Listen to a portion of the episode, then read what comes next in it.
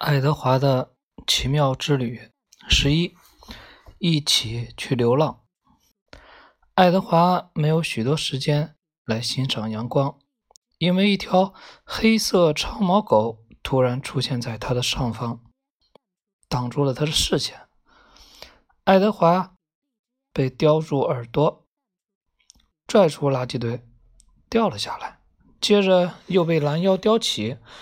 前后猛烈的摇晃着，那条小狗把爱德华放了下来，盯着他的眼睛看。爱德华也盯着他看。嘿，离开这里！你这条狗！说话的是欧内斯特。小狗叼住爱德华的粉色裙子，撒腿就跑。那是我的，我的，所有的垃圾都是我的！欧内斯特喊道。你回来！可是小狗却没有停下。阳光灿烂，爱德华感到很高兴。过去认识他的人，谁会想到他现在会如此高兴？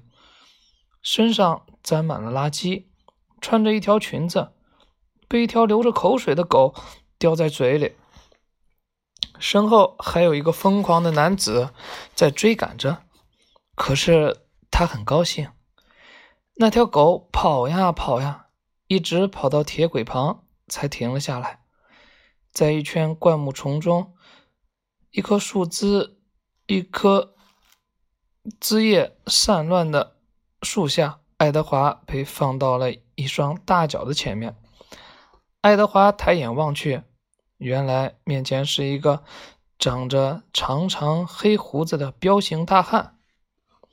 这是什么，啊露西？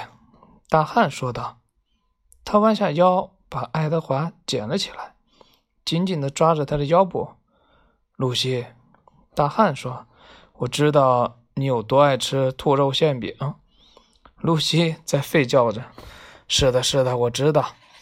品味兔肉馅饼是一件真正的美事，是我们生活中的一种乐趣。”露西又充满希望地叫了一声。你交给我的，摆在我们面前的，的的确确是一只兔子。可即使是世界上最棒的厨师，也很难把它做成馅饼。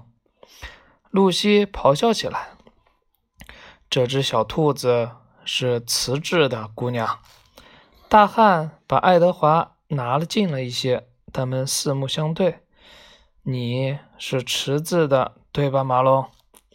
他嬉笑的摇了摇爱德华：“你是哪个孩子的玩具？我说的对吗？可不知什么原因，你和那个爱你的孩子分开了。”爱德华又感到胸部一阵尖锐的剧痛，他想起了阿比林，他看到了那条通向埃及街的小路，他看到暮色降临，阿比林。正向他跑来。是的，阿比林曾经爱过他。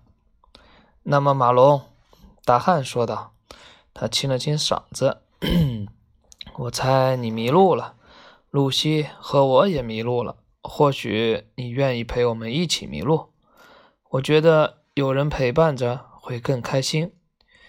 我的名字叫布尔。露西，估计你已经猜到了。”是我的狗，你愿意和我们一起吗？布尔等了一会儿，注视着爱德华。